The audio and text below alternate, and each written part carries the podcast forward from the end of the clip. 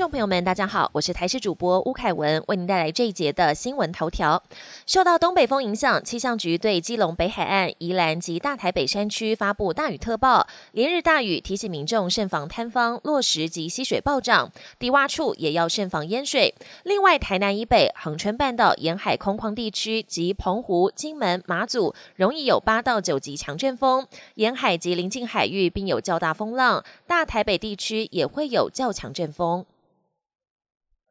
疫情冲击旅游业，交通部观光局表示，保守估计今年来台国际观光客约一百三十五万人次，比去年大减超过千万人次，写下近二十年最低纪录。不过，国内旅游受惠于国内防疫有成，国人无法出国，预估今年国内旅游人次可望止跌回升，预估约有二点一亿旅游人次，出现近四年首度成长，更是近十年新高。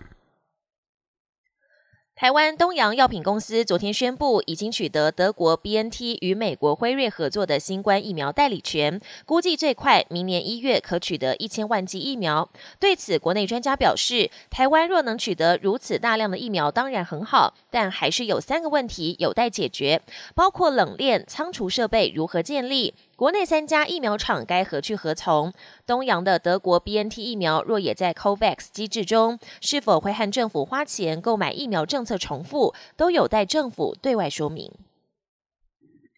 美国总统川普的病况终于有新进展。白宫御医康利证实，川普的病毒检测已经连续多天呈现阴性。不过，川普这次染疫让竞选活动进度大受影响。川普在民调上普遍输给对手拜登，而川普为了挽救选情，本周将密集的举办造势活动，首场就选在佛州，现场聚集了大批川粉，口罩跟社交距离通通都没有，也引发外界担忧。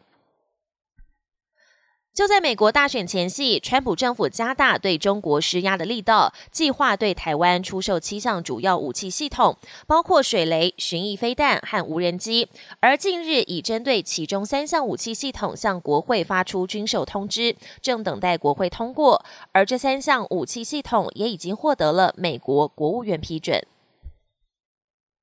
世界卫生组织的防疫指南变来变去，上周才呼吁疫情再起的欧洲政府采取果断行动封城，但是隔没几天又改口，强调不应该用封锁措施作为控制疫情的主要方法。世卫官员之前曾表示，任何人都不希望封城，但是在某些情况下，这可能是唯一的选择。如今又自打嘴巴，认为封城会使观光业萧条，让穷人更穷。世卫组织昨是今非，也让各国无所适从。